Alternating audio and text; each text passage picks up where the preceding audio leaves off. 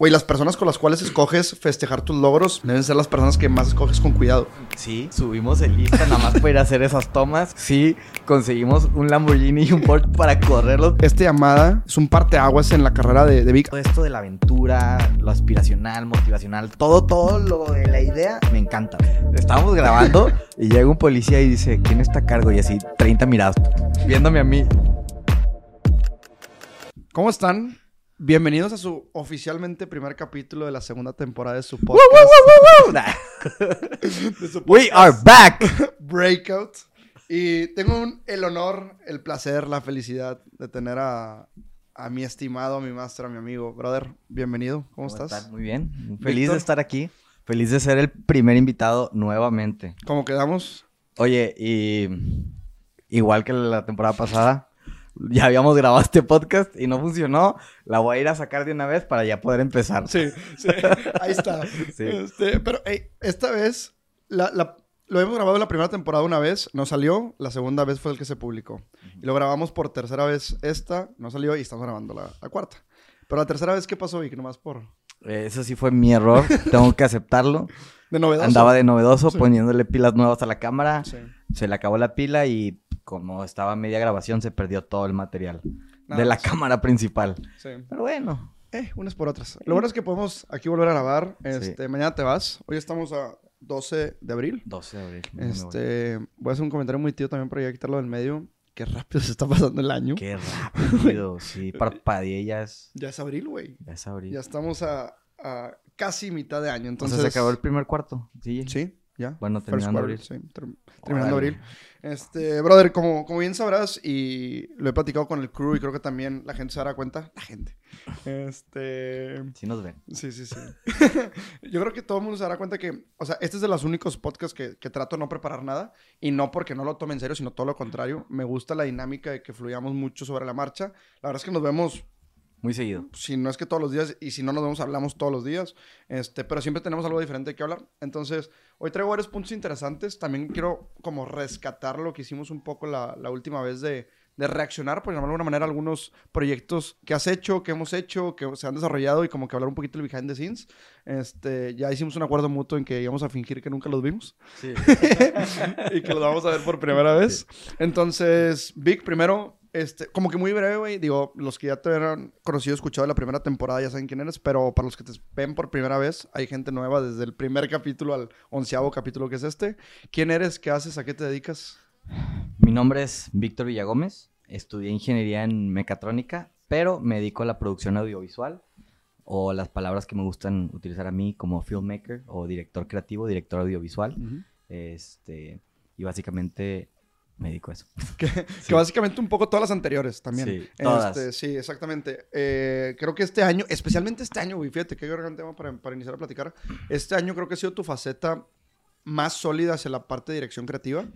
Muchísimo más, Sí. o sea, desde el tipo de proyecto y la preparación que estoy teniendo hacia los proyectos, ¿no? De ya no, o sea, ya todo el esfuerzo y el empuje viene desde la preproducción, pero por mucho. Claro.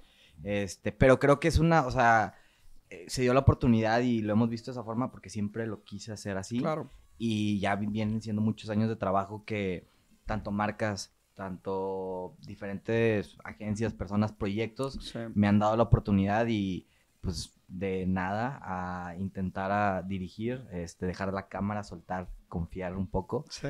Eh, ha sido difícil, pero me emociona y me, me gusta me gusta el reto que- que, representa. Y es, básicamente es de este año o de noviembre para acá, desde Nueva York. Fue probablemente el primer proyecto que no toqué la cámara y dirigí. Sí. Y luego un mes después tuve otro, otro mes y acabo de tener igual varias producciones donde me, me fui más en la parte de dirección, Totalmente. que me gusta bastante. Sí, que me gustaría, por ejemplo, eh, partir de como poner el contexto y, el- y- y la visualización de... Hemos hablado diferentes veces de cómo funciona la producción. La verdad es que también soy sincero y no es por echarle la culpa al crew ni nada, pero ya no sé en cuáles podcasts hablamos de, de producción, en cuáles hablamos de proyectos. no, no sé si esta explicación esté repetida o sea de un podcast que se Sí. perdió de nosotros. Probablemente esto no ha salido, Pero quería dar como un, un, un, una visualización a la gente que no ha estado nunca metido en producción, que puede, que puede ser un freelancer, un cliente, una marca, una persona que esté dentro del mundo de, de comercial, por ejemplo, de alguna manera. Este, me gustaría que los fuéramos introduciendo a cómo funciona una producción, qué es una producción, qué objetivo tiene una producción. Entonces, ¿te parece vamos como que deslindando un poco de manera muy amigable, este, qué es la diferencia, por ejemplo, de entrada entre una dirección creativa y un filmmaking, ¿sabes? O sea, creo que son partes muy, muy diferentes. Pues mira, eh, la forma más sencilla, una producción audiovisual se divide en tres etapas. Preproducción, producción y postproducción. La preproducción viene siendo toda la planeación, tanto del concepto creativo, la logística de dónde se va a grabar, cómo se va a grabar y con quién se va a grabar, qué se necesita y juntar a todas las partes claves, ¿no? Styling, maquillaje, transporte, a todo el equipo de este, del gaffer, sliding, todo ese tipo. Los de la marca. Exacto. Eh, una vez que ya tienes todo el plan de rodaje, pasas a la etapa de producción. Se llega a la fecha, llegan a la, a la hora que normalmente hay una hoja de llamado que cada quien tiene diferente porque tienes diferentes horas de llegar. Llegas y es toda la producción, ¿no? Toda la planeación se está ejecutando y es la hora de grabar. y aquí es donde entran ya todos los equipos, ¿no? Empiezan a lo mejor en maquillaje, luego se pasa styling, luego se pasa, se pasa peinado, mientras la parte del, de Iluminación. de iluminación está montando, mientras la gente está poniendo los props, mientras este, la gente está preparando la cámara. Y luego ya no queda nada más que grabar. Una vez que grabas, es el, todo el plan de rodaje que hiciste en la preproducción, este, ejecutarlo. Claro. Terminas la producción, a veces desde uno, dos, tres días, dependiendo. Y lo pasas a la parte de postproducción, que viene siendo todo lo de editar el material. Totalmente. Entonces, básicamente así creo que ah, estuvo bien. Sí, a gran escala, totalmente. este, y es que también te ha pasado y me ha pasado y lo hemos visto juntos, cada caso es un caso. o sea, hay veces que te puedes ir directo a producción, hay, veces que la idea viene primero pensando en los usos del material, o sea, empiezas más como desde la edición y le empiezas a dar forma, entonces definitivamente cada caso es un caso, pero sí, e, este, este, diagrama este, va tomando como mucha noción cuando son proyectos más grandes. Así es. Porque creo que lo que tiene en común denominador es que la idea suele tener un objetivo mucho más profundo en los proyectos grandes, por llamarlo de alguna manera. Llamémosle videos musicales o campañas para marcas que son semestrales o anuales que buscan impactar de manera más puntual la idea. Que, que no es que tiene nada de malo, pero que a lo mejor que marcas o, pymes, que nos pasa también a nosotros, que es un video comercial nada más para comunicar. Algo sencillo. Exactamente. Sí, de hecho, pues ahora de, de, estos últimos proyectos que he hecho varias campañas, el video que se hace es, el como la pieza principal de la campaña y toda la comunicación, todos los elementos, desde las fotos, desde los clips, desde el cómo se comunica, parte desde la idea creativa, desde el concepto y desde ese video. Y tiene muchísimo más peso a que quede una pieza final bien hecha, bonita, con los objetivos que se buscaban, que los otros tipos de, de, videos, ¿no? O también un video musical, que es la pieza del artista. Totalmente. Y aquí creo que hay un punto bien interesante que es de igual manera, uno no, no, se vuelve mejor que otro. O sea, tú puedes ver los entregables finales y hemos visto trabajos muy buenos de gente que fue a grabar un evento y con pura postproducción hizo algo, un entregable muy interesante. Y hay gente que planea mucho y la ejecución no es la correcta. Entonces, no quiere decir que si sigues estos pasos al pie de la letra vas a tener un mejor proyecto que los demás. Creo que te profesionaliza un poco más y el profesionalizarte un poco más te minimiza el margen de error. ¿no? Me acuerdo una vez que este, platicaba con cuatro cercanos cuando fuimos el primer Fashion Week, que por poner el antecedente, este, Vicky y yo nos conocimos en, el primer proyecto de Fashion Week. Este, hicimos el segundo el año pasado y vamos por el tercero si todo sale bien y todo se cuadra en, en ese septiembre, esperemos. Y la verdad es que la dinámica fue interesante y me acuerdo mucho que la gente que me conoce cercana a mí sabe que, o sea, yo no me dedico per se al tema de, dirección o de cámaras, güey. O sea, que yo, o sea, que no tengo mucha noción de fotografía y video. O sea, que la noción que tengo es una noción más comercial, ¿no? O más publicitaria, por llamarlo de alguna manera. Me acuerdo que algunas, varios cuates me preguntaron como, oye, ¿y cuál es tu rol? Y me acuerdo que comentaste la explicación de que, güey, pues está la preproducción y luego la producción y hay la logística y nunca me entendieron. ¿Y sabes cuál fue la manera más fácil de decirlo? Y se lo platico, por ejemplo, a Edgar o a gente que está también dentro de tu equipo. Le digo, que, güey, nosotros en producción nos, tenemos que encargar que Víctor, como director creativo, tenga todas las herramientas necesarias en el momento y espacio correcto para explotar esa creatividad. Sí, y dar el espacio para que el equipo de producción haga lo suyo. Exactamente. Entonces, esa es nuestra chamba como producción. ¿Y sabes cuándo me hizo mucho clic? ¿Te acuerdas de la segunda vez que fuimos que me dijiste que, güey, tu chamba ya está hecha? Sí, porque andabas de que, bro, ¿en qué te ayudo? Muy ¿Qué ansioso. ayudo? No, no sé qué hacer yo, bro. Ya, Ya. ya, o sea, de aquí déjamelo a mí. Yo me encargo, o sea. Entonces, y estuvo chido eso. Gran mancuerna. Gran, sí. Sí. Es que ibas a decir algo. Sí, pero Es que dije- yo también iba a decir algo, pero dilo. Ah. No, sí, y básicamente, pues, en, justo hablando de Nueva York, tú hiciste to- toda la chamba de planear ubicaciones, traslado, toda la logística, y a mí me dejó nada más, o sea, hacerlo creativo, ¿no? Claro. Y todo lo que se había planeado. Porque llega Luis con los objetivos, oye, esta marca lo va a hacer necesita esto, se necesita esto, este formato. Es un poquito más este, sencillo en papel, ¿no? Pero ya pasarlo a, a un producto final es lo complicado. Totalmente. Y creo que también partimos mucho de la idea de, del zapatero sus zapatos, ¿no? Y creo que tú y yo siempre hemos, hemos sido muy conscientes como en que somos buenos cada uno nosotros.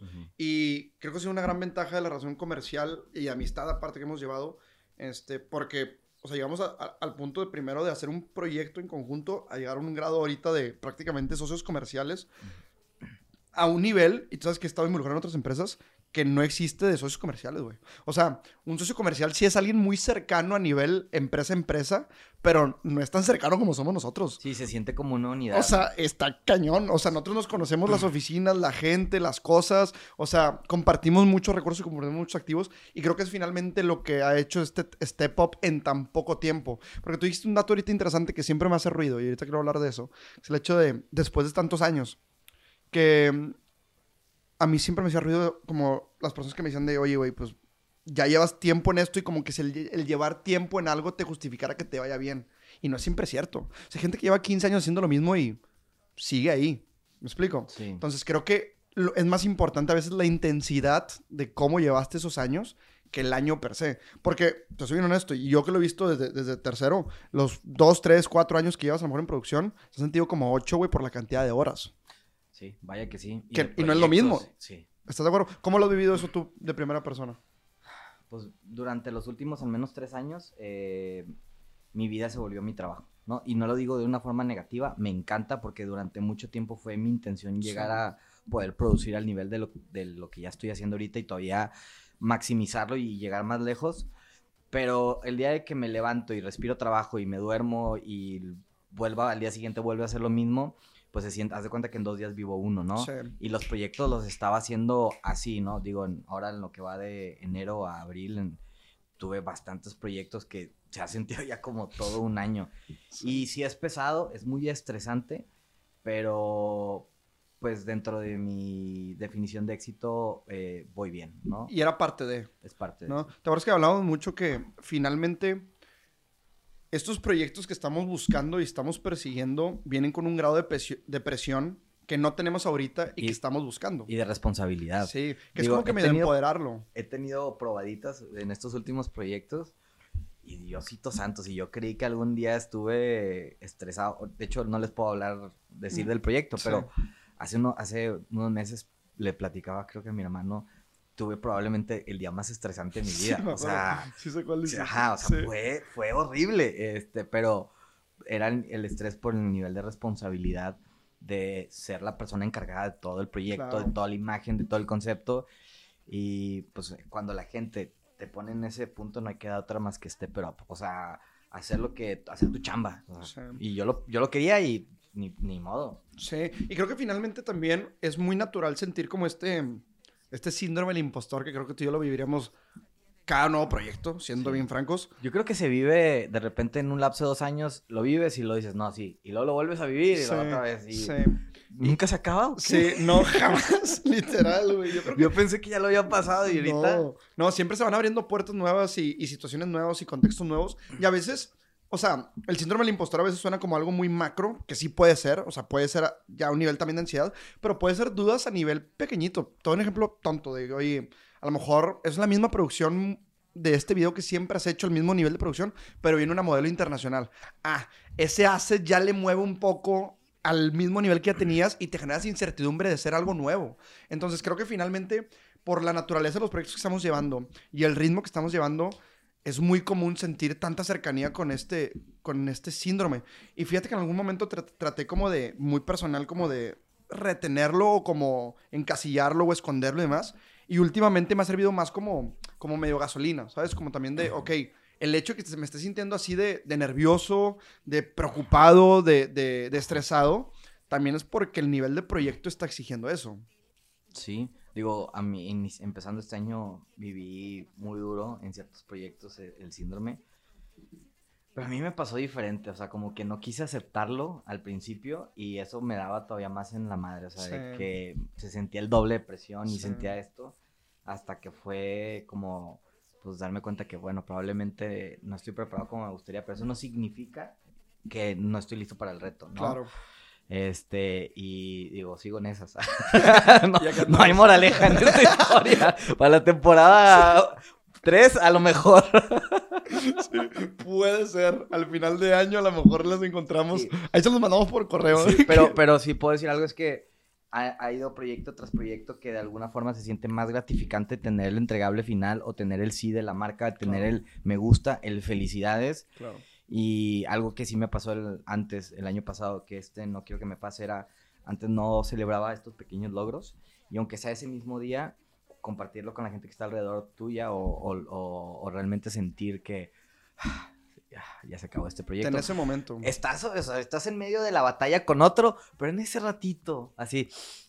Sí. Cerrar el ciclo. Exacto. Tal gracias. cual, tal cual. Y creo que, ¿sabes qué? Que indirectamente, indirectamente eh, y también directamente nos ha ayudado mucho, porque lo hemos platicado en voz alta, este, también con, con Andrés, que le mandamos un saludo, que es alguien también como que muy cercano a nosotros, este, que los tres compartimos como proyectos, pero sin conflicto de interés, y los tres estamos como constantemente empujándonos, empujándonos, empujando. Sí.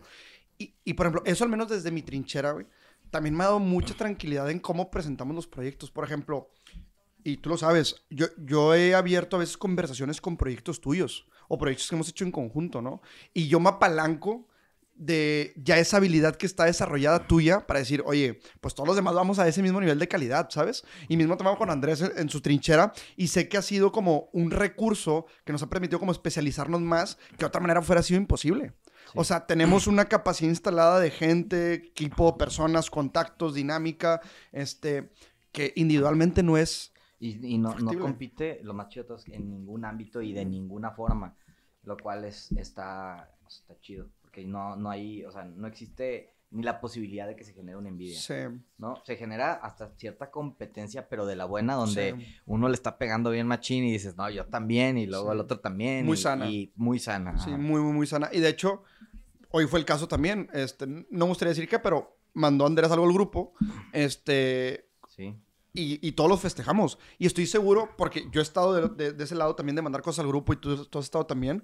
Y probablemente al único grupo que lo mando, ¿sabes? O sea, hay muy pocas cosas que comparto como lo- los logros. Un buen cuate mío me lo dijo alguna vez que me dice, este, güey, las personas con las cuales esco- escoges festejar tus logros deben ser las personas que más escoges con cuidado.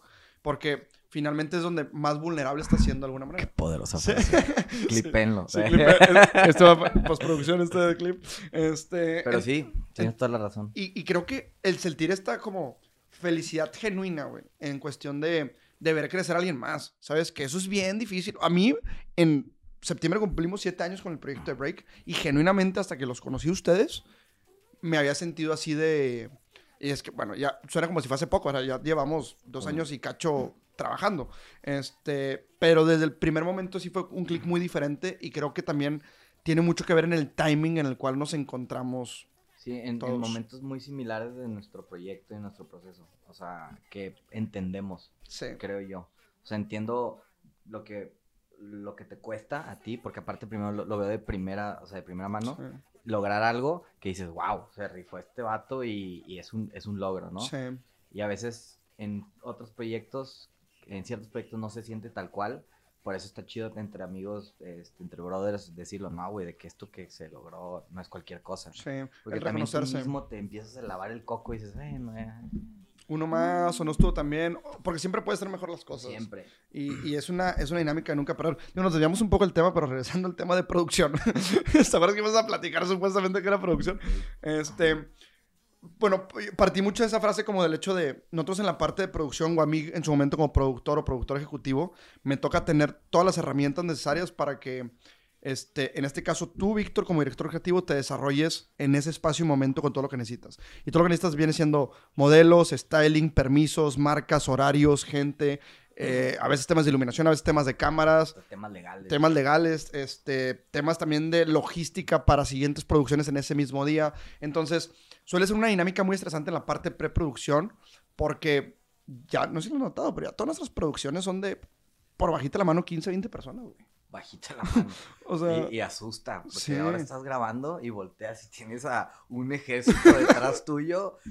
Y si sentía antes que era feo tener al cliente y que te viera dudar, todo el, el- tu equipo que está emocionado por estar ahí, está viendo, pues todavía más, ¿no? Se siente un poquito la presión. 100%. Ahora en esta última producción que, que tuvimos, que Luis este, estuvo ahí, varias personas de Break nos acompañaron. ¡Wow! O sea, fue. No les podemos platicar mucho, pero fue todo un, un proyecto, fue una producción y estuvo muy chido. Sí. Oye, y terminamos a tiempo. A tiempo, que eso es, eso es un unicornio. Sí, sí, sí. Eso es un unicornio. O sea, Uno empezar a tiempo y Sí. terminar a tiempo, este. Es, es muy difícil. Más que nada por la cantidad de cosas que tienen que suceder para que eso suceda. Me, me- lo dije, no dije nada y dije todo, ¿no? Pero finalmente es, dependes de styling, dependes de, de maquillaje, dependes de gente y esos micro retrasos te van retrasando más. Entonces es muy raro que iniciemos a la hora que estamos pensando iniciar. Sí, que aquí Eh, ajá. iniciamos como 15 minutos tarde y yo, "Ah", así, porque traía ese pensamiento Sí. detrás y decía, no hay problema. Una hora. Terminamos 15 Sí, minutos después. sí. Y luego a lo largo de la producción todos me decían de que, bro, aquí podemos recuperar este tiempo y aquí vamos a terminar. O sea, como que grupalmente sí fue una intención de todas las partes tratar de terminar a tiempo, que fue, faltaban unas par de tomas y faltaban cinco minutos. Y todos de que, bro, tenemos cinco minutos y falta la última toma. Y yo, "Ey, ey, ey, ey, I got this". Aparte, como quiera, nunca terminamos a tiempo. No nunca, pasa nada. nunca. Y aparte, siempre puedes seguir grabando. Ya el shotlist ya lo habíamos completado. Yo que lo voy a editar fue, pues, que Diosito nos bendiga y lo que se grabó, con eso hay. Sí, Que la idea iba, la idea iba muy sólida. sí. Pero aún así, pasan cosas. Totalmente, porque pues finalmente la idea a la ejecución, hay muchas cosas que no te puedes imaginar o suceden o pasan o cambian ahí y pues bueno, este, es parte de. Este, no podemos hablar mucho de eso, pasemos a... Sí. Ya, ya lo verán, pues, ¿sale qué, qué fecha sale? ¿En agosto? Sí, como en dos, tres meses. Ahí lo verán algún día. Chance en el cuarto temporada del podcast lo, lo Yo reaccionaremos creo que aquí. para la tercera sí. Sí. De hecho, para la tercera vamos a tener mil proyectos para Sí, sí. Pero ¿te parece si vamos entrando en materia de...? Porque me acuerdo que eh, en la última vez que reaccionamos a proyectos nos fuimos muy rápido porque ya llevábamos como hora y media grabando. Sí, Entonces, me gustaría hacerlo con calma. ¿Te parece si te vamos mostrando algunos proyectos y lo vamos por platicando? favor. Vamos a ver, tengo todo un poco. De hecho, quiero empezar con uno que no alcanzamos a ver la semana pasada. Bueno, la semana pasada, la grabamos hace como un mes. Ah, exactamente un mes. ¿Hoy qué día estamos? ¿12? Fue el 15. 12. Fue el 15 de marzo. Porque era tu Ah, cumpleaños. ¿Eh? Era tu sí, era mi cumpleaños. Sí. Si no lo han felicitado, Vic. Ya no lo felicitan porque pues. Este, primero vemos contexto. ¿Qué es lo que vamos a ver? Es el video After Movie del New York Fashion Week. De, ah, creo que es el recap. Por la primer frame que vi, es el recap de los tres días. Sí. Que este video lo editó Claudio. Sí, que le mandamos un saludo. Un saludo. Te tardaste cuatro días más, pero Te convertiste en lo que querías destruir. Este güey. Bueno, ahorita. aparte cuando yo estoy editando, soy igual. Sí, sí, sí. Ahorita, ahorita hablaremos de eso. Pero. eh, Pero gran- Claudio, a gran escala, este, este es el video como recap del- de las cosas que suceden en el Fashion Trip de Onset de New York Fashion Week. Este, lo voy a ir pausando. Lo vemos una vez y luego lo vamos pausando. Eh, no, vamos pausándolo de No, una pues, vez. Sí, sí, dos minutos. Ain't nobody got time for that. Ay, no es cierto, es un gran video. Es un gran video. Pero bueno, vamos a ver. Que a ver, ponle pausa. O sea, prim- el primer cuadro que sale, Espera. vamos a analizar. Estamos en medio de un túnel donde los carros pasaban a 70 millas por hora En Nueva York. en Nueva York. O sea, Pero qué bien se ve. Y dos, yo le propuse, uno, la idea al equipo y a la, al mode- a la modelo. Y fue que, let's do it. Y yo, bueno. ahí va. Quiero, quiero, quiero darte Frame uno, empezamos peligroso. el honor cuando el honor merece. Porque si algo somos muy diferentes, Vic y yo, y de hecho, no a nivel laboral, también a nivel personal, es que Vic es muy de fluir. O sea, Vic es, estás ahí, ahí vamos viendo cómo se dan las cosas, ahí vamos viendo Sí, qué onda con chido, esto. bro. Este. Y me acuerdo que íbamos caminando, ya teníamos más o menos el shoot list, pero era más como conceptual, no sé qué. Y, y Vic me dice, oye, estaría bueno grabar, tipo, esta toma ahí. Volteamos y era como un túnel y pues están pasando carros. sí. Y le digo, ¿ahí dónde, güey? y me dice, no, güey. Me dice, nos ponemos en la orilla con las cámaras, tenemos todo listo. Y cuando no pasen carros, grabamos. Y a ver, éramos 15, 20 personas en la producción. Estás en Nueva York, no teníamos ni un permiso ni nada, o sea, para grabar en, en esta sección. Este, están pasando carros. El- la policía en Estados Unidos es bien diferente que acá, o sea, se puede hacer un tema. Y a mí en lo personal me cuesta mucho como que lidiar con eso. Y vi todo lo contrario, o sea, vi que es muy de pedir perdón que pedir permiso. Sí, toda la vida. Entonces, la neta, esta sí se la tengo que dar. Y creo que es algo que hemos trabajado mucho anteriormente, porque antes me causaba mucho más fricción. Y hoy, hoy, soy, hoy soy de hasta empoderarte de eso, ¿sabes? De, de que, güey, Sí. we trust you, ¿sabes? De que dale. Sí, y digo, también no me gusta, o sea, poner Abusar, en- claro. en- y abusar y poner en peligro a, la- a las demás personas. Claro. Por eso siempre lo propongo. De que, oye, traigo estas dos, tres ideas Sí. locas porque nunca es una. Sí. Tú dime cuál, tú dime cuál podemos hacer, ¿no? Y la modelo súper fletada. Gran persona, me acuerdo, Claire se llama. Claire.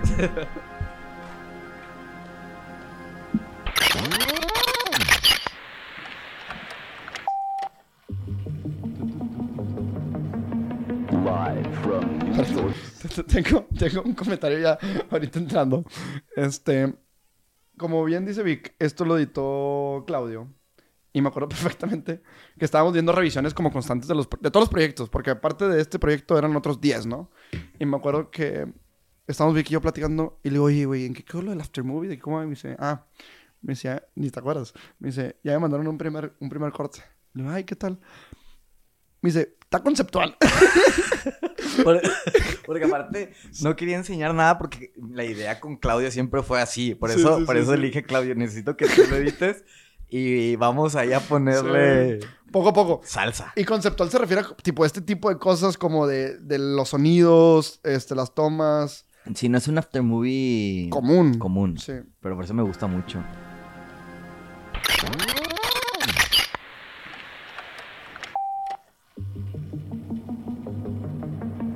Live from New York City, in your living room and around the world.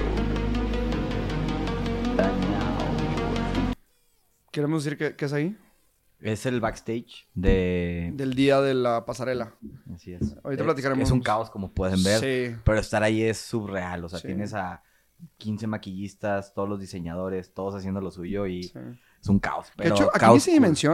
O No. sea, aquí se ve la mitad de la gente que éramos. Sí, des- del otro, de la otra parte del Sí. cuarto están Copy-paste. todos los, Sí. de hecho más grande, ¿no? Están Sí. todos los diseñadores, cada Co- quien con su rack, staff. con su mesa, con sus staff de 6, 7 personas. Sí.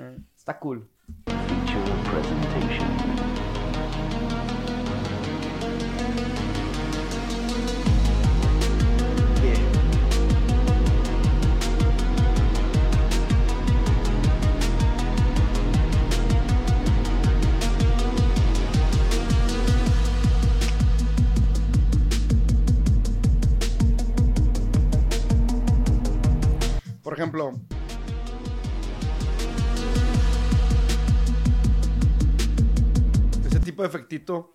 No es muy de aftermovie. ¿Estás de acuerdo? No, Este, pero yo creo que ya 45 segundos in, tuviste un, Un intro. un intro, una disrupción en el segundo o dos y Sí. estás viendo cosas locas, ya es Ya, ya, ya, lo, just- embrace it. Ajá. Sí.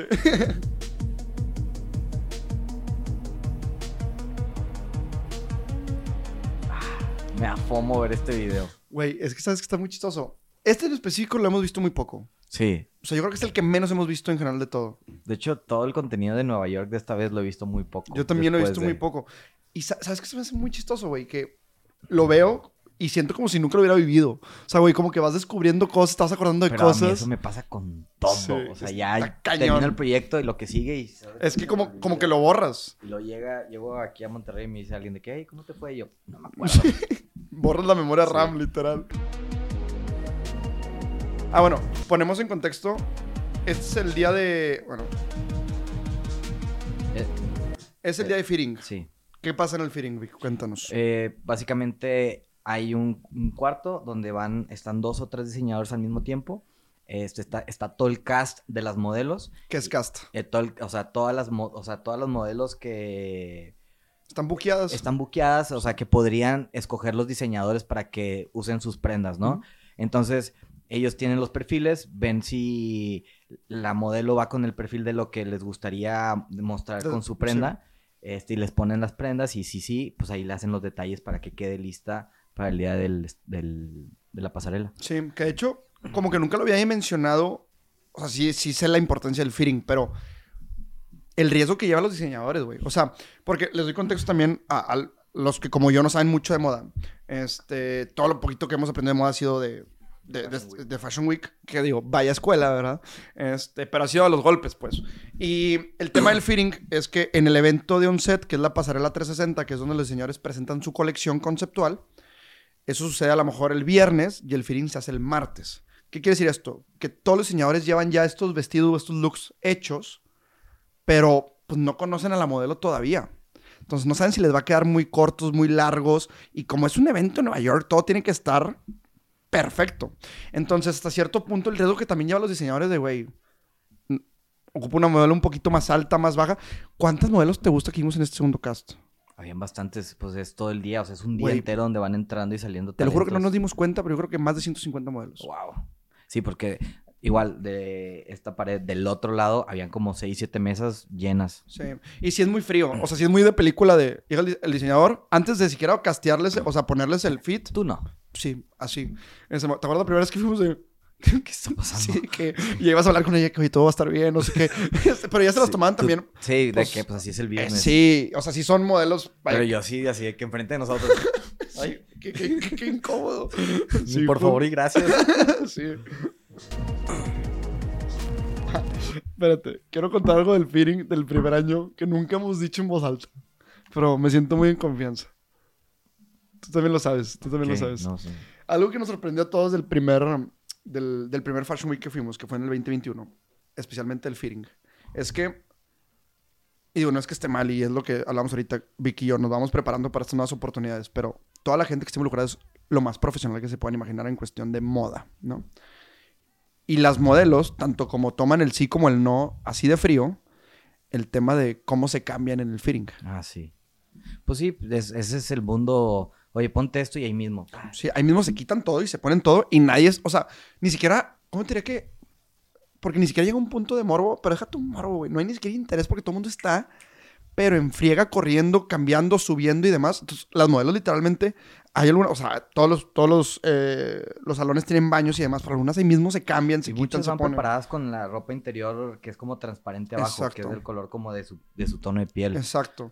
Pero me acuerdo que, no vamos a decir nombres de, de- del crew, pero sí me acuerdo que varios se sorprendieron como que, Ay, ¿qué está pasando? Sí, porque obviamente, pues, mm, o sea, no es como que nos tenía que, avi- que avisar ni nada, pero tú estás grabando, o sea, está todo el crew grabando, ¿sabes? Y pues de repente, pues hay un desnudo, ¿sabes? Tal cual, y nadie le pone importancia y sí fue como que, me acuerdo, no voy a decir el nombre, pero me acuerdo que como que vernos de que, ¿Qué está pasando? tipo, todo Sí, porque bien. no se lo esperaba. De sí, hecho, nadie sí, se lo esperaba. No, nadie se lo esperaba, entonces, digo, era nomás ahí un... Sí, y ya el segundo año vas más preparado para, bueno, primero que se cambien y te vas así, a- así al pasillo y luego ya Y listo, les das sí. su espacio Sí, también. o simplemente, o sea, a veces tan sencillo como, en el buen estilo plano, nomás darle la espalda, ¿sabes? De que voltear la cámara para otro lado, porque hay mil cosas pasando, ¿no?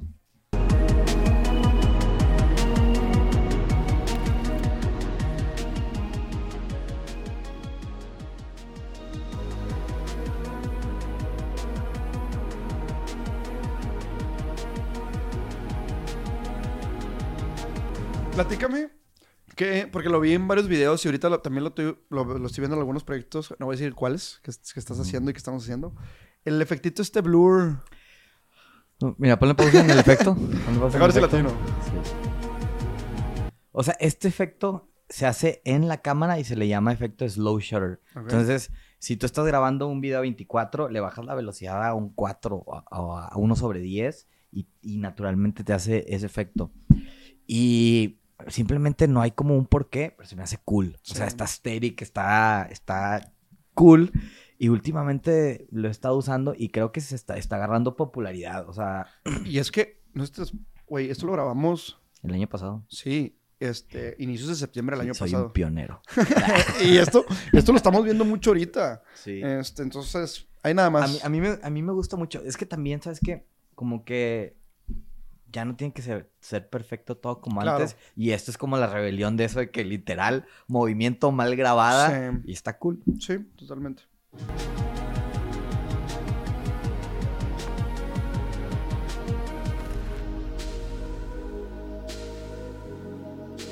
Una transicioncita.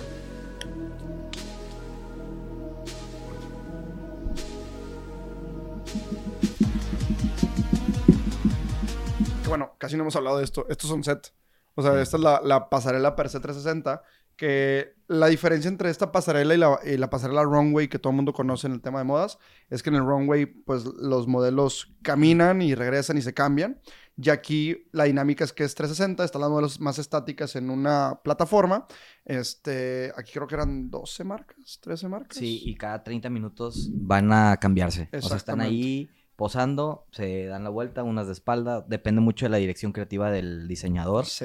Y lo van, y cuando se van a cambiar, ahí hacen como una mini pasarela. Así que entre la gente, y está cool. Está muy, muy, muy... Que le damos un shout out a Ian Day, Ah, sí, que lo hizo muy bien. muy fregón el año, el año pasado. Seguramente habrá cosas ahí en su contenido en redes. Estuvo muy, muy, muy fregón aprovechar esa pasarela.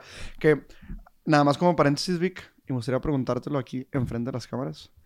El evento dura alrededor de seis... no, bueno, nosotros nos dura mucho más horas, ¿verdad? Porque llegamos desde antes. Pero el evento dura unas seis horas. ¿Realmente cuánto tiempo se siente el evento? Cinco minutos. No es broma. O sea, el momento en el que. Primero es. El llamado es a las 10 de la mañana. Sí. ponle. Entonces llegas, tienes como. Generalmente llegamos todavía 15, 20 minutos antes. Te relajas, te echas tu cafecito, preparas, te avientas el pep talk de que con el equipo, raza va a pasar esto, estas Sí. son sus obligaciones, de que esto, su responsabilidad, mejor Sí. dicho, tas, tas, tas. Digamos que empezamos a grabar backstage, no sé, 11 y media, 11 de la mañana. Y el evento empieza a las 3 de la tarde o 4. Pero desde que empiezas a grabar backstage, pasan 5 minutos, tienes un mini break, te dicen ya van a entrar todos. Y de repente entra la gente y pasan 5 minutos y Se acabó. se acabó. Pero se vive. Es- está bien raro, ¿no? Pa- me pasó todavía más el primer año Sí. que de, re- de repente me acuerdo que estaba grabando y, y tomé un pasito para atrás y veo a Luis y, y le digo, oye, qué rápido, ¿no? Y me dice, güey, duró cinco minutos esto. Y habían pasado seis horas o siete horas. Ya estaba la tarde. Es que luego pasa cosa tras cosa que te va emocionando, ¿no? Es, Y eh, como hay tantas marcas sí. y no se te puede ir ninguna, y no se te puede ir ni un vestido, y no se te puede ir esto, y luego van los famosos, y hay que grabar a los influencers, y hay que grabar... Todo el mundo. Oye, creo que nunca, ni siquiera lo había pensado en voz alta, güey. Pero pocas veces esa adrenalina se siente. O sea, y es medio adictiva también. O sea, ahorita, una de las cosas que más me da fomo de este proyecto es ese feeling, güey. A mí me pasa mucho el día, los días de producción, Sí. de proyectos que Claro, te, este te año me mueven. han pasado varios. Y también cuando estoy editando, de repente pasan de que dos, tres horas y ya, caray. Sí, no que seis estás como, en, pero- como en este mantra Sí. interesante. Pero ahí es más marcado. Sí.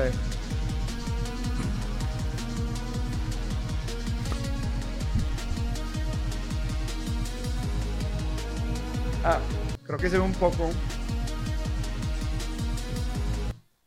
Ahí no se alcanza a ver tanto.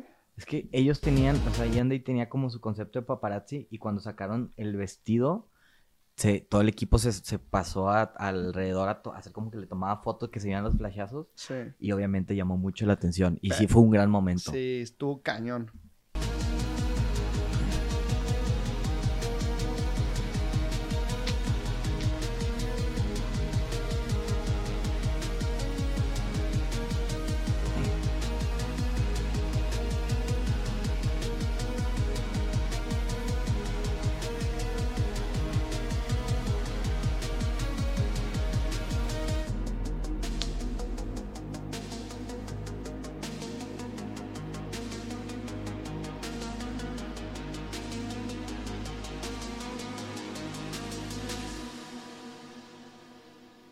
Qué gran video. Qué gran video, güey. Sí, este fue ya el, el segundo año. Este. La verdad es que ya el primer año. A ver, no es que como que lo olvidemos, pero Sí, sube la producción, sube la, la idea, sube la ejecución. el contexto Que, también es. bueno, todavía hay, hay, hay unos videos del primer año que los veo y me siguen gustando. ¿Será el que sigue? Producción hará. Hará magia poniendo el que sigue. Yo sé perfectamente qué video Oye, te lo juro que si sin ver pones el video y creo que puedo Sí, saber cuál sí, es. Sí, sí, Es más, no, no veas. Espérate, todavía no lo pongo. Deja que la gente lo vea. Si, quedó, espera. si quedó mal, Espera, no. Es aquí está, bueno, lo van a a lo mejor en postproducción, vuelta a ver a nadie me dice, sí, yo lo pongo. Este, pero este es el video, aquí está la marca, esta es la marca de lo que tiene que decir Vic. Vic, ¿qué video estoy poniendo? A ver, ponle play. No, no, dilo.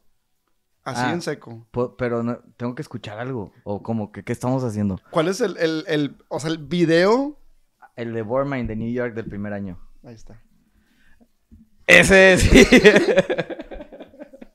sí, ese es el video. Es que ese me encantó. Este hay que verlo completo y hay, y hay que darle su tiempo para hablar de él.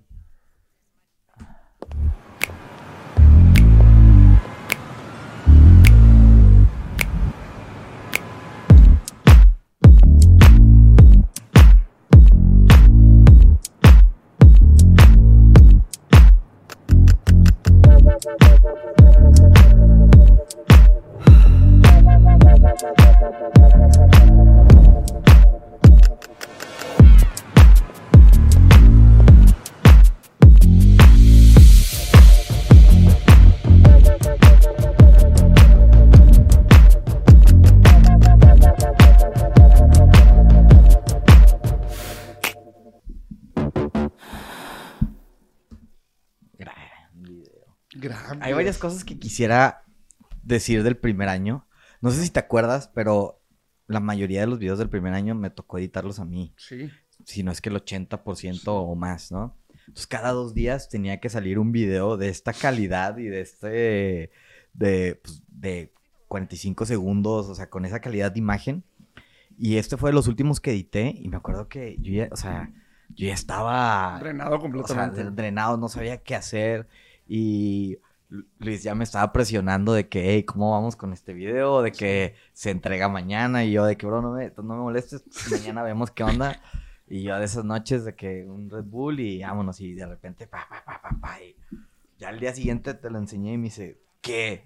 ¿Qué? O sea, ¿qué me estás enseñando? Porque pues pasan muchas cosas, tomas checas y que el segundo punto, lo chido de aquí, yo nunca hubiera puesto esa canción en cualquier video si no se hubiera, supiera que el concepto era diferente desde un inicio, ¿no? Atrevido, claro. A- Más atrevido, desde el, el estilo de edición, los La efectos, marca. la marca que, pues, los colores, como que el- le di todo. Y me gusta bastante. O sea, es- sí, así de esos que fluí, así Sí. la sufrí. Sí. Que En también, la edición. también hablando en voz alta, no sé si te acuerdas, pero creo que este, independientemente del resultado final, digo, aquí tocó la coincidencia de que empató, pero este es el que más preproducción y preparación tenía. O sea, fue el que salimos a la No, ocasión. todos tenían buena pre- pre- producción. Sí. Fue el único que, que se ejecutó como se planeó. Sí, exactamente. Por tiempo, retrasos, Ajá. cosas, movimientos y demás. Este, pero sí, eh, eh, especialmente en la ubicación, que fue en Hudson Yards, que nos corrieron como... Pero qué buena onda el, el policía. Estábamos grabando unas 20, 25 personas. Llevamos ya unos 25 minutos. Y llega un policía y dice, ¿quién está a cargo? Y así, 30 miradas. Viéndome a mí. Y yo, ay, hola. Y ya me dice, ven para acá, muchacho. Y ya de que la neta me dice, oye, no puedes grabar, de qué buena onda. Y yo, ya, pues, disculpe. Sí. Me dice, pues le dije, dame cinco minutos todavía. Ya voy a terminar. De que, dame chance. Y él me dice, ah, bueno, está bien. Pero ya después de eso se van. Sí. Y es que Vic lo sabe, o sea, muchas de esas broncas, desde la parte de producción, nos toca o me toca a veces lidiarlas a mí, pero es que Vic tiene un tacto con la gente, o sea, con ese tipo de gente que nos, estás, que nos quiere correr, Sí, sí. especialmente. Tienes un charming, güey, como muy, muy interesante, que es lo que te he dicho que, o sea, siempre con cuestión de producción saca ese extra que, que, que no planeas. Sí, y siempre le digo a la gente, si pasa algo, yo me encargo. O sea, más o menos sé cómo lidiarlo. Sí. Entonces, Que también partiendo de ahí, este, el tema también dando más contexto hacia las 20, 25 personas que éramos. O sea, estando en Nueva York, en la Semana de la Moda, que es una ciudad que pasan muchas cosas, películas, este, videos musicales y, o sea, de grandes marcas, pues todo el mundo ve un crew medianamente grande y, y piensa que es HBO o Netflix o, digo, no es que estemos muy lejos, simplemente que, o sea, todos se lo toman como con mucha importancia pensando que va a salir un artista, alguien famoso y demás. porque también nos vemos súper profesionales, walkie-talkies, todos de negro, con gafet, Sí, pues, todos bien guapos, Sí, como- bañados. como debe ser. Y, y me acuerdo que ese día aparte, ¿te acuerdas? Estaba medio lloviendo, estaba como que chispeando, estaba frío. sí. Y iba toda la gente. De hecho, había una persona de staff que su chamba era traer tipo el, El paraguas. el paraguas para que a la modelo no se le cayera el maquillaje. No, fue un... la- también la cambiábamos en medio de... Sí, traíamos un cambiador y por eso también se ve bien, o sea, exagerado, que es de que, de esos que uf, lo Sí. inflas y ¡pa! Te sale el inflable enorme. Se mete y sale una persona totalmente Sí, diferente. de que cámbiate ahí en medio de Hudson Yards. Sí. Y Hudson Yards en Nueva York es como la zona, pues yo creo que la más, es como la arboleda aquí de Monterrey, ¿no? O sea, en concepto sí. En intención. En- En intención, sí, con, con algunas diferencias, podríamos llamar. Pero, pues sí, en general nos corrieron. Vamos a hablar muy poquito del, de algunos efectos que pueden ver por aquí. De entrada, siempre me gusta hacer el shout out a- al buen. ¿Tú sabes a quién? Ah, ¿A sí, a la grúa humana, al Dimitri. La, grúa, que- la grúa humana, a.k.a. Dimitri. Es que vean la toma, o sea, Sí. la pasa muy desapercibida, pero la, mole- la modelo es muy alta. Muy, y trae Y trae tacones. tacones. Hay una foto donde estoy hablando con ella y yo le llegaba al hombro a la, a la modelo. O sea, para que se den... Una idea. tampoco soy el más alto. pero... Pero... El, el patrón del piso daban los colores Sí. con la idea y Dimitri... Ya traíamos la idea tú y yo de que, oye, le decimos a Dimitri y llegaba de que listos para el servicio de la grúa humana y con el estabilizador y el bra- Y Dimitri también es alto, pero Sí. se ve, o sea... O sea, y agarrándolo Y- con dos dedos, o y sea... ni siquiera un lente amplio. o sea, No.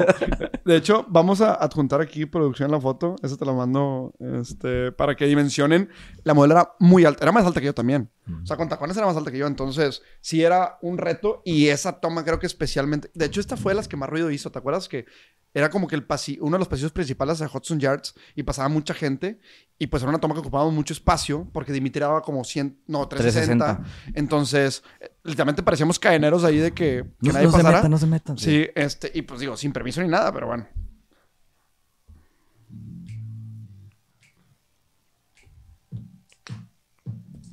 Ese es The Vessel, que tiene una historia también muy, muy interesante para los que sabrán. No me gustaría profundizar mucho en eso, pero arquitectónicamente hablando.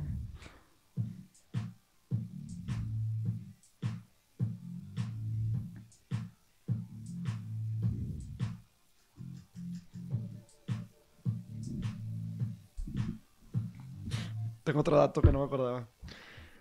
Recuérdame cómo se llamaba Frank, la modelo. No, no me acuerdo. Algo así. Sí.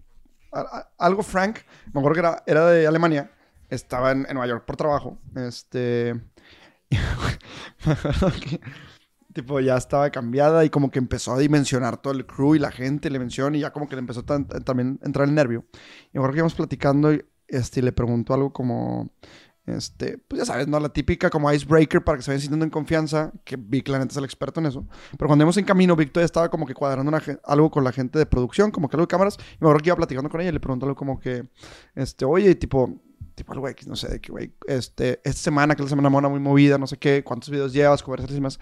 Y me dice, no, pero muy nerviosa, me dice, no, yo nada más hago de que foto de estudio. Y le digo, ah, ok. Y me dice, me van a pedir que gesticule mucho, que actúe. Y yo, Habla con él. Vic. Sí, al principio, Sí. la verdad sí fue un reto. Como sacar esta parte como más atrevida en, la personalidad. en la personalidad, Sí. porque ella como era muy introvertida. Sí. Pero se logró, ¿eh? Una vez que ya estaba cambiada con el maquillaje Se metió en el y papel. todos de que, oye, qué guapa te ves, se metió en el papel y, y se, se transformó en un segundo. Y es que cambia totalmente el concepto del video porque desde las caras, los gestos, los ojos, la mirada es como que más como retadora. Que hay varias tomas donde se nota mucho como ese, ese feeling. Y que creo que luego le- la volvimos a ver el siguiente año. Sí.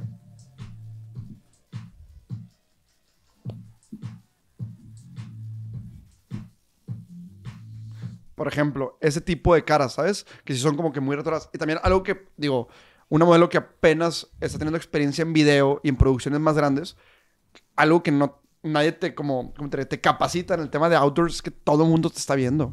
O sea, en el Hudson Yards yo creo que había, tipo, había gente normal, ¿verdad? Porque te gusta que había unas 150 personas normalmente pasando y todo el mundo es Bien, voltear a ver, no sé qué van a grabar. Luego había unos modelos que les decías, oye, necesito más como esta intención y este feeling, y inmediatamente, pa, súper profesionales. Sí. Eso es, lo, eso es lo, lo que llega a ser intimidante, de que Sí. les dices algo y ahí está, ¿no? Y, o sea, súper profesionales.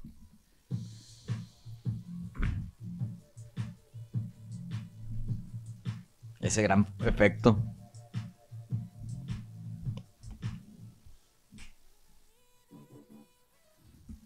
Ese, ese. Cuidado. Ese. Al final se lo agregué yo. Porque se me hacía que quedaba de que perfecto. Escuchaste ahí un spoiler. Sí, ya, ya sé cuál sigue. Espérame. A ver, yo les... ahí- Antes de pasar, este, me gustaría ver este último ya para cerrar con, con Nueva York 2022. Sí, no, hay que, hay que darle el mismo love a este video que hizo Dimitri. Sí, totalmente. Gran. Este es el, este es el recap de el día de la pasarela del evento. Que todos tienen su grado de dificultad. Este en específicamente es que hay que meter a todos los diseñadores y todas las marcas casi casi al mismo tiempo. Porque ninguno es más que otro. Es como, es un recap, todos iguales y eso tiene su, su grado de dificultad. Y es que en papel también suena muy fácil. Y una de las cosas que, que se van dimensionando más complejas en producciones más grandes es que ya no te toca editar lo que tú grabas. Entonces, no, ti- o sea, no tienes noción real ni recuerdos de, de qué tomas hay. Y habiendo 14 diseñadores, estás confiando en que el equipo Sí. hizo bien su trabajo documentando. Sí, porque Dimitri grabó una parte y Claudio grabó otra y... Roger de repente también, de Exacto. repente tú también agarrabas. O sea, ¿cuánto- ¿cuántos gigas habrá sido Un tera. Un tera de... partiendo de ahí? ¿verdad? Sí. Ya, ya cualquier proyectito ya es un tera. Sandisk o alguien patrocíname. Hagan nuestro clip.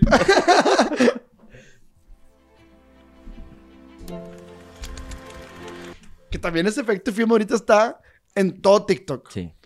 Ya, esto tiene ya 6, 7 meses aquí arriba. Nada más. Facts.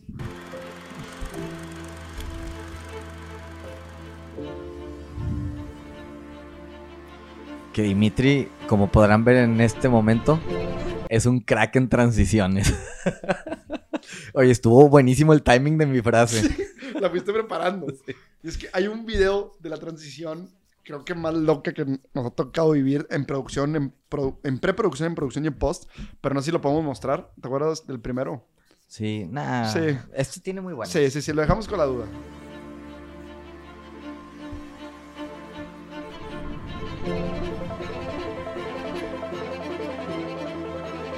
La música, güey.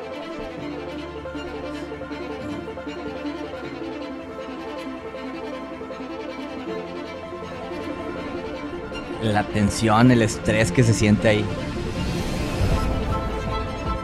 Wow. Vuelvo a poner.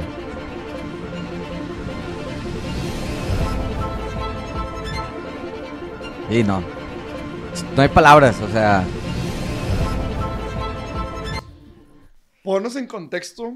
¿Qué pasó ahí? ¿Qué es lo que requiere llegar a esa toma? Esto que vimos es un hyperlapse. Un hyperlapse viene siendo una serie de fotos eh, que juntas y haces un video. Pero a diferencia de un timelapse, un, un hyperlapse es cada foto la haces desde una distancia diferente. Entonces, tomas una foto, das un paso, tomas otra, das otro paso, tomas otra. Este tiene otro grado de dificultad que lo haces con el lugar vacío. Que para empezar, tener el lugar vacío fue muy difícil porque ya iban a montar todo y fue que cinco minutos. Sí. Y veían nada más a Dimitri que un paso y de que es en serio, por esto estás parando toda la Y hay producción. 40, Y yo, 50 personas sí, así. De que confíen. De hecho, todo el equipo en las puertas de que no, no pasen.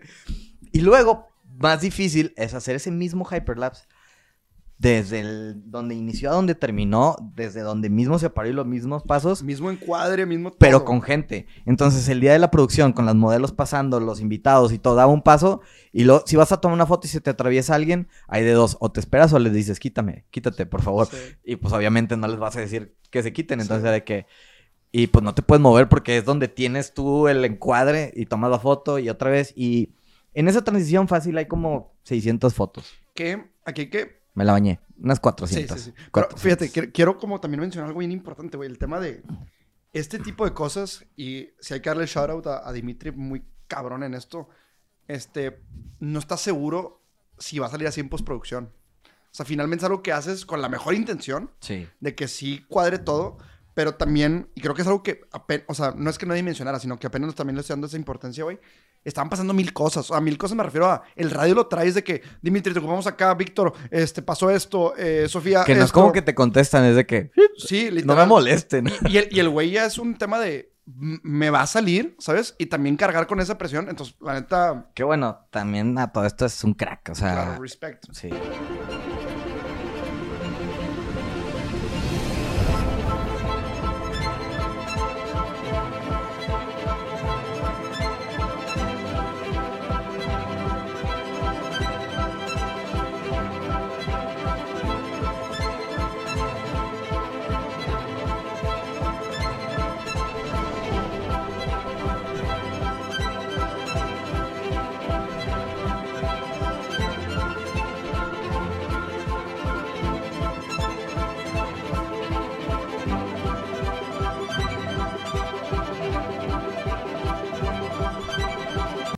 Ya sabemos qué va a pasar, ¿verdad? Sí, pero primero hay que hablar de ese look, güey. Sí. El vestido de 50 mil dólares, ¿no? Algo así costaba. Sí, no me acuerdo si era un millón o dos millones de pesos. Era Pero- one on one. Qué locura. Hecho a mano para artesanos de Oaxaca, nos dijo. Sí, creo que eran huicholes. Sí, una locura. Sí, aparte, también imagínense, híjole, no, no, no estoy seguro de qué ciudad es Tiscareño. También le mandamos un shout out a Tiscareño. Pero Que te acuerdas que casi no se presenta. sí. Pero bueno, termina lo sí. que vas a decir. O sea, el tema también es transportarlo, güey. O sea, traes un millón de pesos en la maleta en un vestido, ¿sabes? O sea, crack, crack. Obviamente ya ahí no te da tiempo de ajustar nada, sino de hacer mínimos ajustes. Ya lo llevas casi así como se presenta. Pero a ver. ¿qué? Sí, pues él llevaba dos piezas icónicas. Llevaba esa y llevaba otra parecida. Y en aduana le destruyeron el, el vestido. O sea, como en inspección regular fue que a ver si no trae algo y pues del, del enojo dijo, no, yo no me voy a presentar ya estando ahí. Y todos de que no, sí, de que se aventaron la chamba de convencimiento y la rompió. O sea, este, este vestido statement piece increíble. También la modelo creo que está... A ver, y me van a corregir los que sean expertos. Este... Algo era que era la primera modelo trans. No me acuerdo si salir en Vogue o en algo así de que Big Deal, este, pero también no, no me acuerdo su nombre, la verdad es que pasan muchas cosas y mucha gente ahí, este, pero también era como que muy significante el hecho de que esta modelo No, estuviera ahí. y se la, o sea, la rompió también la modelo. Sí, Se le veía muy bien. Ahí va. Ah, una gran transición. Sí.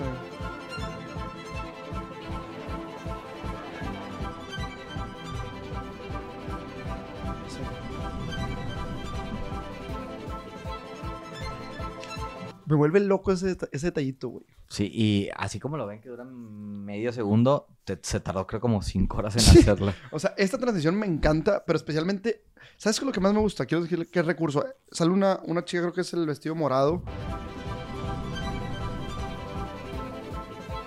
Eso, que no es un, o sea, no es un efecto tan complicado, pero es un recurso tan sutil Y bien, que- bien hecho. bien hecho y que no lo, ¿cómo te diré? Que no lo utilizó en todo el video. O sea, porque normalmente, y creo que es muy al principio también, cuando haces un recurso que te gusta edición, lo vas a meter hasta chotearlo. Y creo que es, o sea, es un gran nivel de profesionalismo el hecho de decir, es un, una cerecita en el pastel. Sabes que nomás lo voy a utilizar una vez.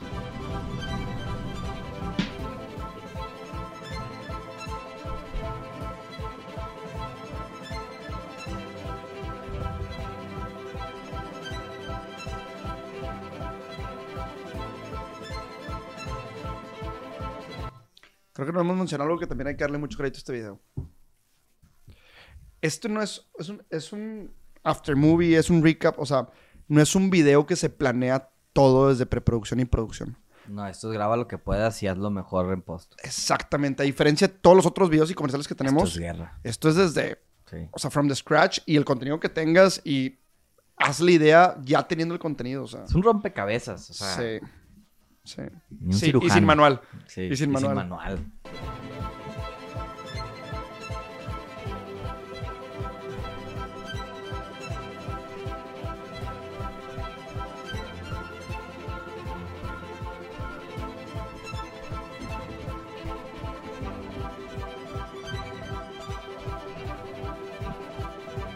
De hecho, ahí está Frank. Ah, sí, cierto. oh, En el año... Perdón si no te llamas Frank, pero Sí. Pero sí, creo que así se apellida. Algo así. Mira. Es ella. es- ella es la, la modelo del video de Bormine del primer año y es el segundo año.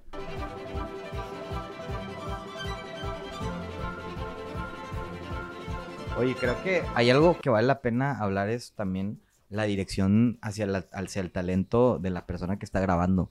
Porque como pueden ver, es posa aquí, ve a la cámara, haz esto y es, o sea, si tú estás grabando y llevas de que las 15 marcas se te acaban las ideas y no quieres repetir y Sí. buscas ángulos nuevos y también es re- muy retador Sí. mentalmente buscar el ángulos nuevos y con el Sí. pequeño espacio que tienes porque está toda la gente. Totalmente. Y que ahora, no sé cómo ponerlo hasta en la mesa, pero todo es en inglés. Y antes de que todo el mundo se que sí, obviamente es en inglés. Sí, lo que voy es que en esos momentos que buscas conectar con alguien en, un idioma que no es tu idioma principal, ¿sabes? Entonces es más difícil como hacer reír en ciertas cosas, ¿sabes? O sea, lo, que- o sea, en el español, aunque sepas hablar inglés de toda la vida, no es lo mismo, ¿sabes? O sea, tienes de repente atajos, este, chistecitos, cositas culturales que entran. Y en este momento que buscas conectar con el talento para que el talento te dé lo mejor de ellos y que sientan en confianza, también es ingeniártelas en un idioma que no es el tuyo. Vaya que sí. Vaya que sí. Es un reto. Que no quiero decir tus historias de Estados Unidos, pero bueno, eso lo dejamos para, Ahora es un podcast para entero. otro podcast.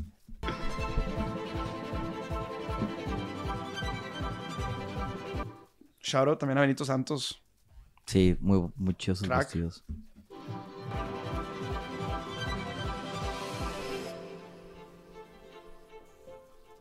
Aparte, ve, su- supo cómo meter joyería, con qué pacing, sabía que, eh, o sea, los productos, sabía que con el, estilo de música antes no iba a quedar.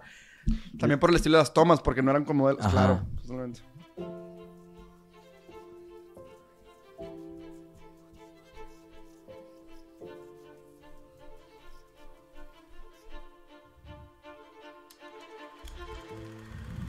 Nice.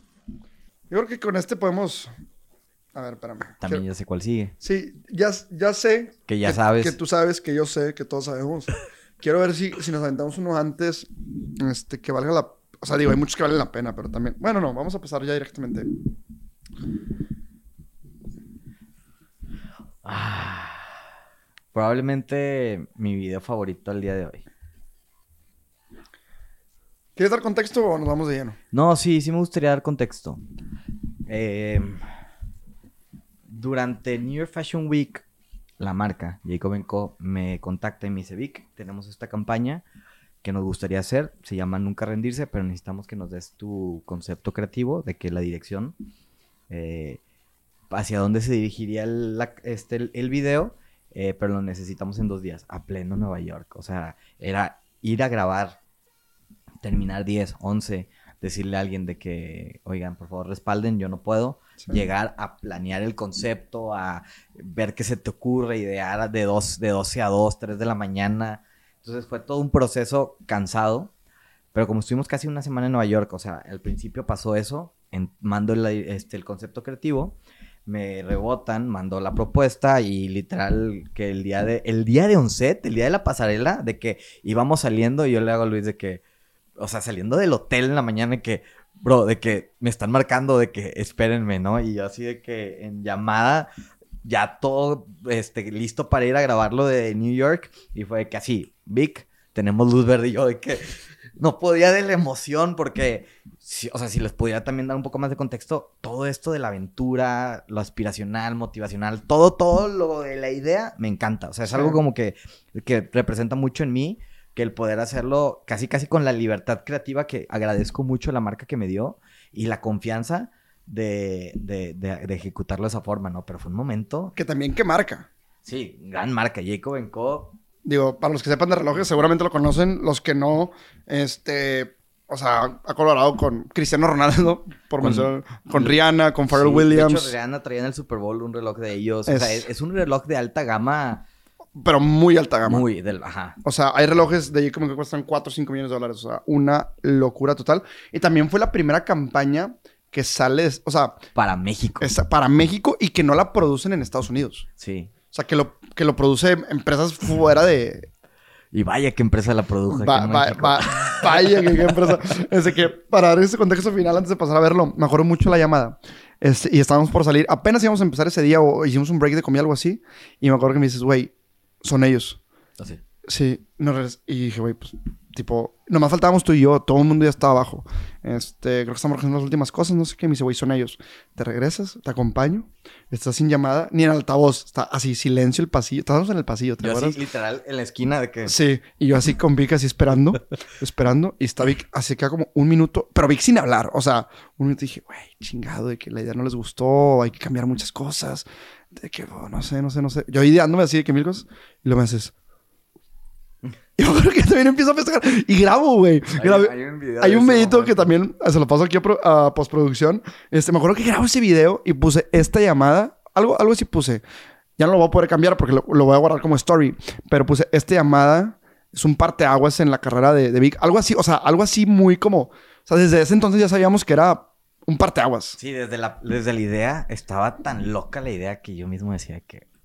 Claro. O sea, porque antes de ver el video, o sea, es un video que se grabó en, en- o sea, estaba en Nueva York, Sí. de regreso tenía una semana para editar todo lo de Nueva York y tenía dos semanas para entregarlo, una para grabarlo y una para editarlo. Lo difícil es que eran siete ubicaciones, o sea, eran en cuatro o cinco estados diferentes.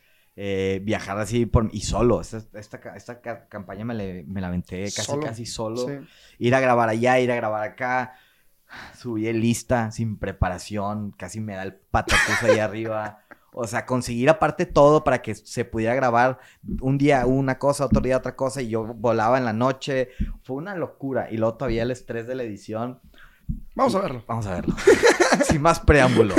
Aquí está. Have the courage to free yourself from all fear? The endurance to overcome any obstacle? Can you face the destruction of everything you thought you were and discover that deep within you there is something that cannot be defeated? This is the power of the mind, convinced that failure will only strengthen your whole being. True success has no secret.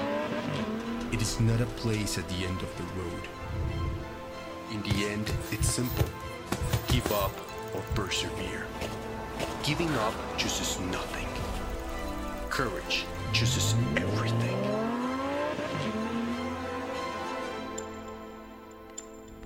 You make this decision moment to moment. Fall, get up, try harder. Y antes de que pregunten, sí, subimos el lista nada más para ir a hacer esas tomas. Sí, conseguimos un Lamborghini y un Porsche para correrlos, para ¿En un autódromo? En un autódromo.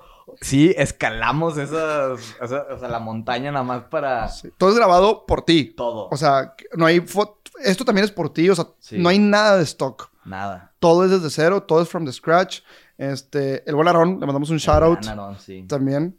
Este, güey, ¿por dónde empezar? O sea, No, una locura. Una locura. una locura. Aquí Roger también. Roger, que hizo las tomas de FPV, rifado como Sí. siempre. Sí. ¿Qué FPV? Platícanos. FPV viene siendo un dron de carrera, pero que se dice, se le llama First Person View. Entonces, básicamente, el piloto de FPV va viendo lo que ve el dron y es como si fuera él mismo el que está volando, ¿no? Pero aquí todavía no traíamos un droncito, traíamos un dron con una cámara de cine montada. O sea que entre el dron y la cámara de cine Más de 200 mil pesos. Y van volando a una velocidad de, Sí, de 60 kilómetros por hora. pues digo, de a ver, obviamente el huracán no va a máxima. No, pero velo cerca que... o sea, Claro. la- los movimientos... Ve, o sea, le pasa por arribita. Sí, Roger se rifa. Oye, aparte, cuando Roger está volando está así y yo estoy de que... Atrás de que... todo sudoroso. Yo le decía, en esta curva y esto, vamos a hacer esto. Entonces, aquí en esta toma hay muchas piezas que, que hay que cuadrar. O sea, el piloto, el, el piloto del, del Lambo, el timing de Roger, Sí. las velocidades, la toma. Sí. Es una locura. Y luego los settings de la cámara, o sea, los, los, los seteas viendo, ves la toma, ves el sol. eh, A ver, a, a ojo buen cubero, literal, de que Sí. Va cambiando todo. Y también el sound design le da. todo esto es grabado de que el diseño es aparte. Y es de que literal por de que le pega y pa, Sí. golpea la voz y el, el respiro y eso. Sí. La campanita que suena cuando va a entrar la toma de. eh, La gran- campanita no, no sabía si metérsela, pero dije, está chido porque es como que suena y luego te avienta. Es como, Exacto. es como un... Como un, un L-cut, un G-cut, ¿sabes? O sea, que te, que te pero- prepara. Pero, pero para el, espectador es como te prepara justo para Exacto, eso. totalmente.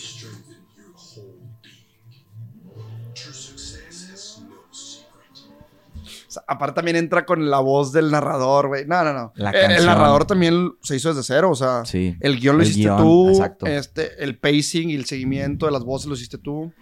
Que pocas veces este, me pasaba eso que ahorita estoy metiéndome un poco en el mundo de escribir los guiones. Yo Sí. como que me gusta, no soy el mejor en gramática, sí.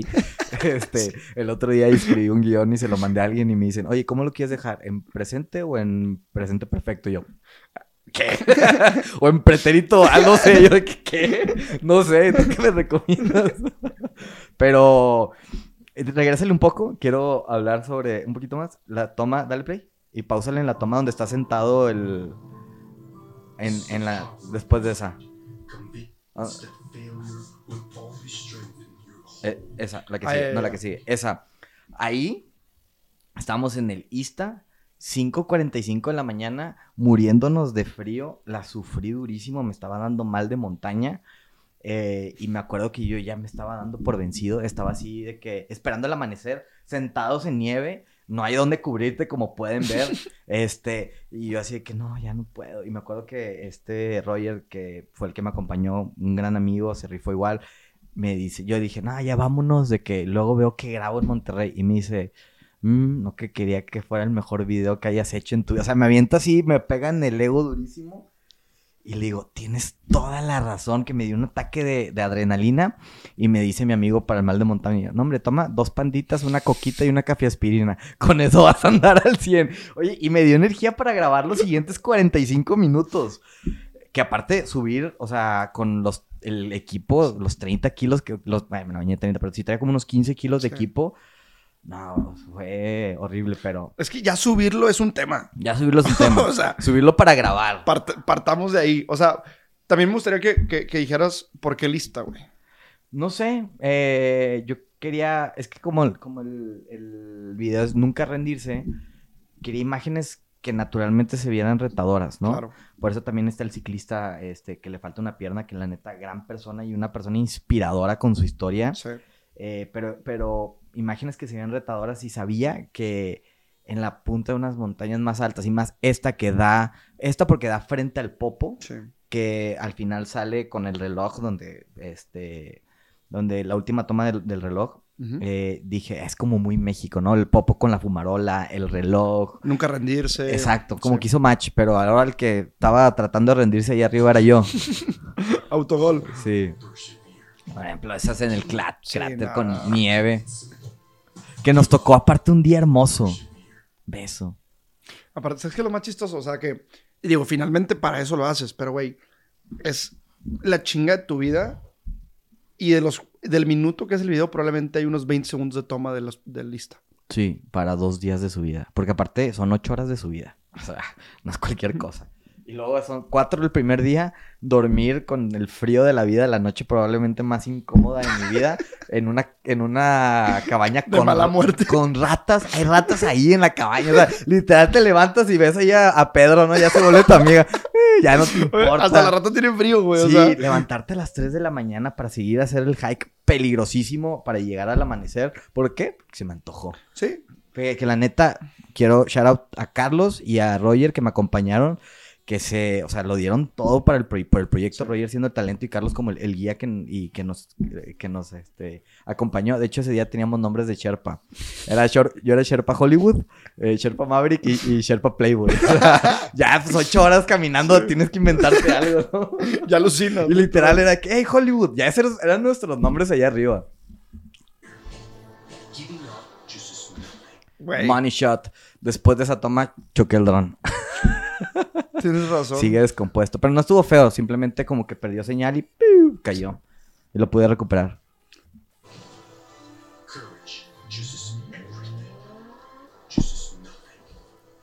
Quiero darte un shout out en estas tomas como de, de producto. Porque también me acuerdo que lo, lo grabaste dos veces. Sí, de hecho, el primer día nunca había grabado tomas así de producto. Según yo investigué cómo se hace la iluminación, el lente y todo. Y no me salió ni una toma. O sea, estuvimos ahí en el estudio seis horas.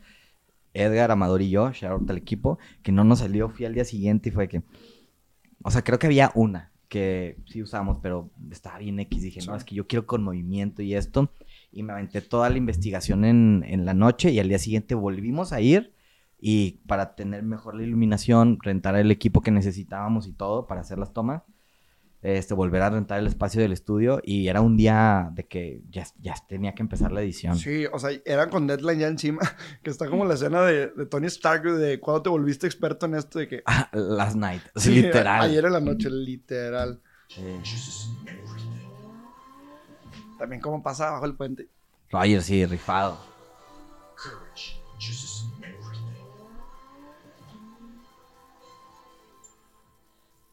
make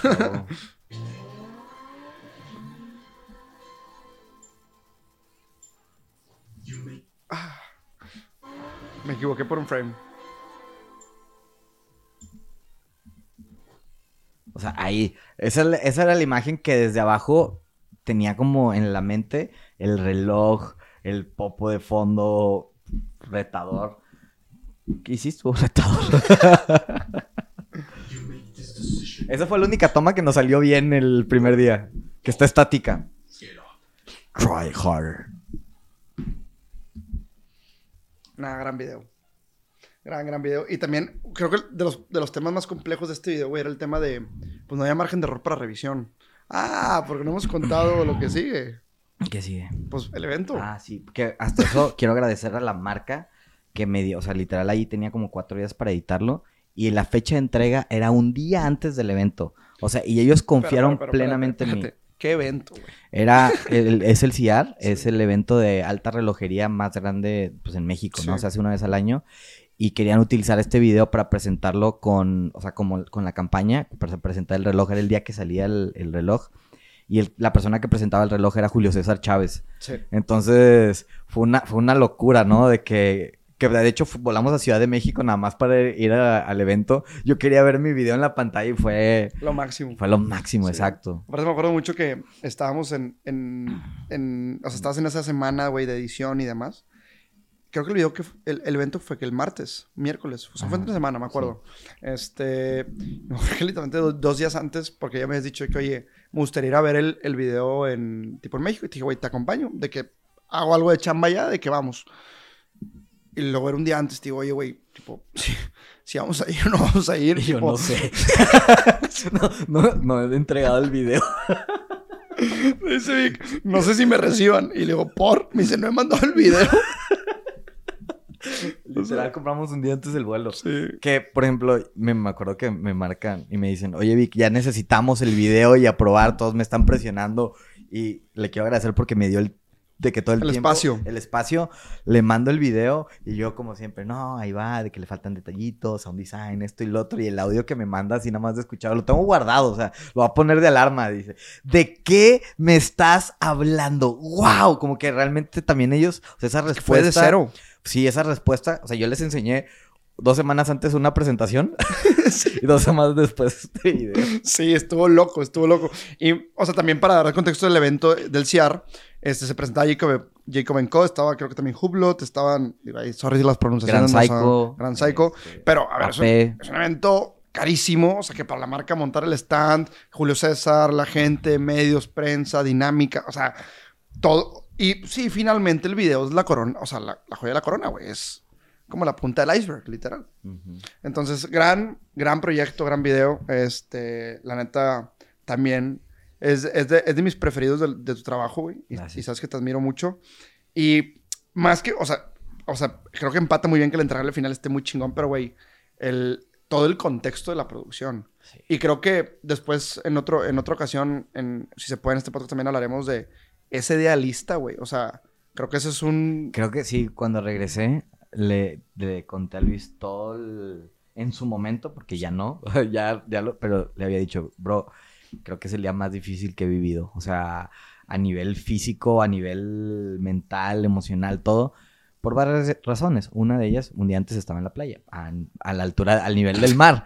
Estaba haciendo un, un proyecto con Red Bull, pero pasar de, de, o sea, del nivel del mar a 5600 este, metros sobre el mar, sí fue Helado. sin- helado sin aclimatarme, fue no fue la mejor Sí, decisión. y luego comiendo panditas con Coca-Cola y una... Un ca- café de aspirina Sí. me salvaron la vida. ¿A qué costo? Pero te salvaron la vida, ¿A güey. qué costo? Totalmente. Y luego, no sé si te acuerdas, pero esto lo hablaremos después, pero regreso, pasan dos semanas y me fui a, a escalar la pared más alta de México. O sea, ni tiempo de, De procesar. de procesar, ni tiempo de respirar, sino vámonos a lo que sigue. Sí. Yo creo que todo después de Nueva York, y creo que hablo por todos, ha sido un ritmo, güey. O sea, güey, ponte a pensar, volteamos atrás de aquí a Nueva York y las cosas que hemos hecho, o sea, deja tú bien o mal, la cantidad de cosas, porque al, al último hay gente que le puede gustar nuestro trabajo y gente que no, y es lo más válido del mundo y no nos hace más, ni menos, ni mejores, ni peores, pero la cantidad de cosas, proyectos, gente, viajes, lugares, o sea, güey, Sí. hemos estado en todos lados y, y creo que finalmente es la cantidad de horas que le estamos poniendo a las cosas. No hay otra fórmula, no hay otra manera, güey. O sea, Sí, me acuerdo perfectamente cuando terminé el año, como que tuve un momento así como muy emocional y nostálgico, que donde empezó ese año a donde terminó eran... Los VIX ni se conocen, ¿no? O sea, tanto como persona, la, la transformación profesional, Sí. también de proyecto. Y no me imagino ni cómo va a terminar este año a cómo está empezando ahorita, ¿no? A cómo Dios, vamos. Dios, Dios- Dios quiera siga así. Estoy muy agradecido con la vida por estas oportunidades. Y ahora sí que si saben que es una oportunidad, maximícenla. O sea, Sí. porque hay de dos.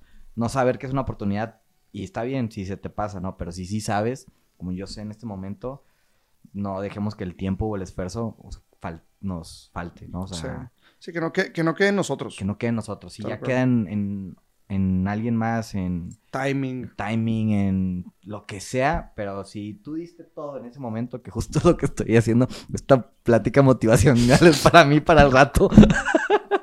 pero, pero si tú lo diste todo y lo das todo, que el resultado, pues ya.